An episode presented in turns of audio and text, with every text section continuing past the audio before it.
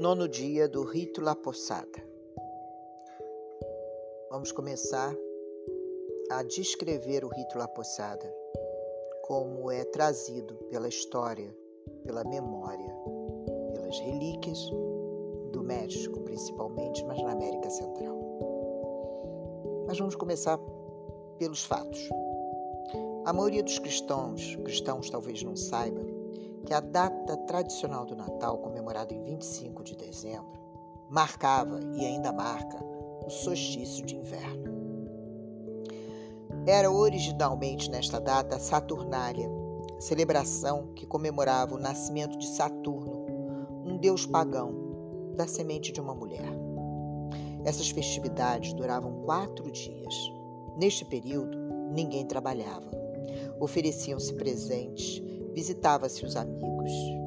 Em 273, o imperador Aureliano estabeleceu o dia de nascimento do Sol em 25 de dezembro, Natalis Solis Invicti, nascimento do Sol invencível.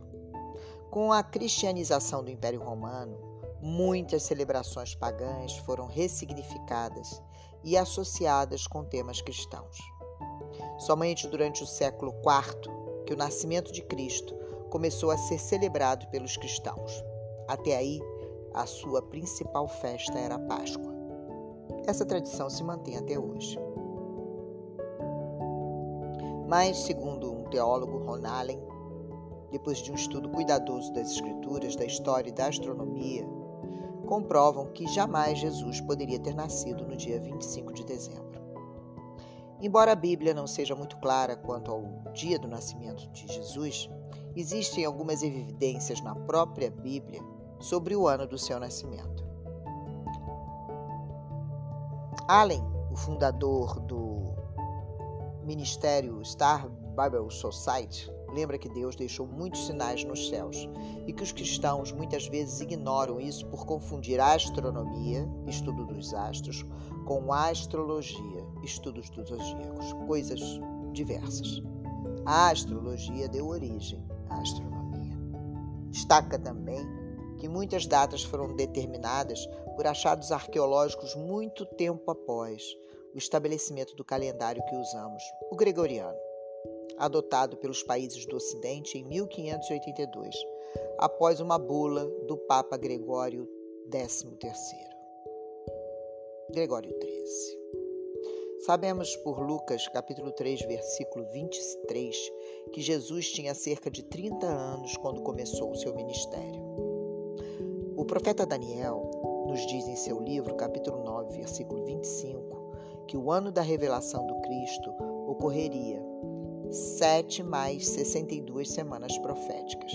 69 vezes 7, ou 483 anos após o decreto que enviou Esdras a Jerusalém em 458 a.C., argumenta ele. Um cálculo matemático precisa levar em conta que não há ano zero. Logo, a profecia de Daniel aponta que Jesus iria começar seu ministério no ano 26 depois de Cristo. Ainda segundo o mesmo erudito, esse ano é apoiado por duas datas das Escrituras. Historicamente, João Batista iniciou seu ministério no 15º ano do reinado de Tibério. Lucas capítulo 3, versículo 1, ou seja, no ano 25 depois de Cristo.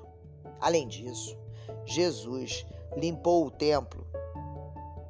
Josias capítulo 2, versículo 20, 46 anos depois que Herodes começou a reformá-lo no ano 20 a.C. Segundo registrou o historiador judeu romano Flávio Joséfo, o que nos leva ao ano 27 depois de Cristo. Muitos estudiosos na Bíblia acreditam que Jesus começou seu ministério no ano 26 depois de Cristo. Se ele tinha 30 anos, lembrando novamente que não há ano zero, na verdade ele nasceu cinco anos antes da data estabelecida pelo calendário de Gregório. O mesmo Ron Allen aponta ainda para outras evidências. Jesus teria nascido na, primavera ou no outono do ano, segundo detalhes da Escritura sobre o nascimento de João Batista. O pai de João, Zacarias, era membro do grupo sacerdotal de Ábias, que, segundo fontes rabínicas, ministrava no templo em maio e novembro. Como o anjo Gabriel apareceu a Zacarias no templo, mandando-o para casa, quando provavelmente ele concebeu o filho. Logo, isso seria em junho ou dezembro.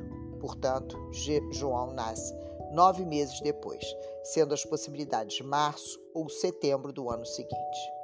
Sabemos pelas Escrituras que João Batista era seis meses mais velho que Jesus.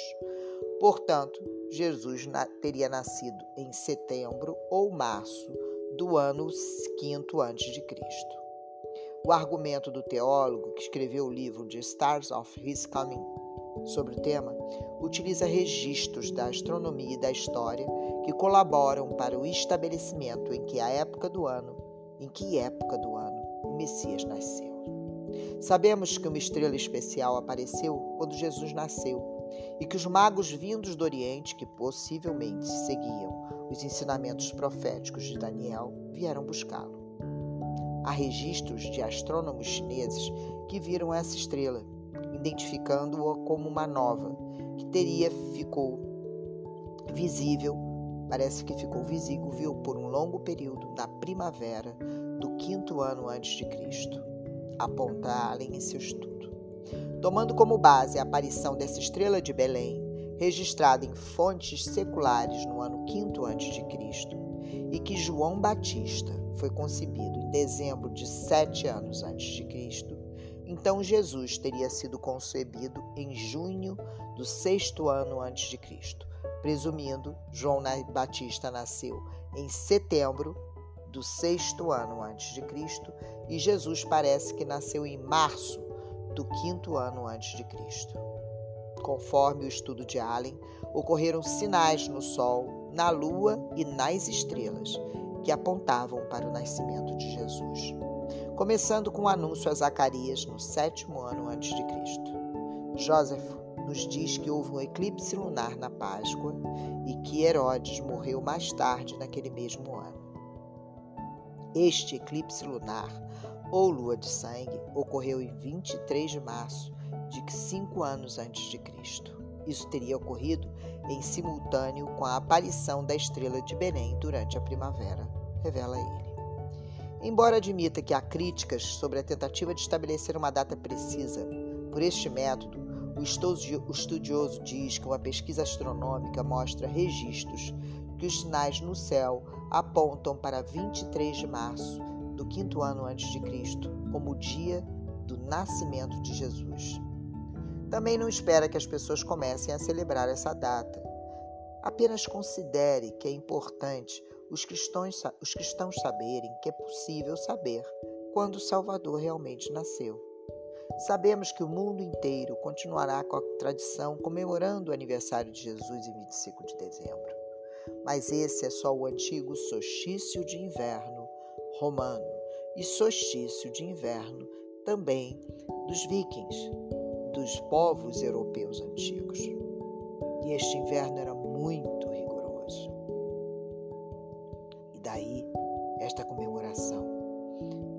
afastar os demônios e as sombras do inverno rigoroso do hemisfério norte. São verdades sobre o Natal em Era de Aquário. Voltando ao rito La Posada, durante nove noites seguidas, de 16 a 24 de dezembro, procissões encenam a história de Maria na busca por abrigo para dar luz ao menino Jesus. Cada dia simboliza um mês da gestação de Maria. Assim, neste período, as famílias mexicanas se revezam para comemorar uma poçada toda noite pelas ruas de diversas cidades do México Crianças vestidas de carneirinhos e adultos em oração carregam as imagens de Maria e José. A cada noite, o ritual termina com uma festa, com direito a comidas tradicionais, incluindo o ponte quente, o ponche quente, bunuelos, que é uma massa doce frita, e as clássicas pinatas, grandes peças de barro ou de papel recheadas de doces, que são penduradas no teto e estouradas com bastões pelas crianças. Essas pinatas são as estrelas de sete pontas. Poucos hoje sabem o verdadeiro significado dessas estrelas de sete pontas, os sete pecados capitais. Durante a poçada, dois grupos são criados. Os anfitriões e os peregrinos. E segurando velas, eles cantam: Os peregrinos. Mi nombre es José, mi esposa es Maria, e madre vai ser del divino verbo. Os anfitriões dizem: Possada os brindo, santos peregrinos, e desculpas pido, nos reconhecia. Em seguida, os anfitriões abrem a porta para acolher os peregrinos e juntos vão para Pinata. Na realidade, hoje em dia, poucos fazem a festa completa. Aliás, muito poucos sabem o significado real de tudo isso.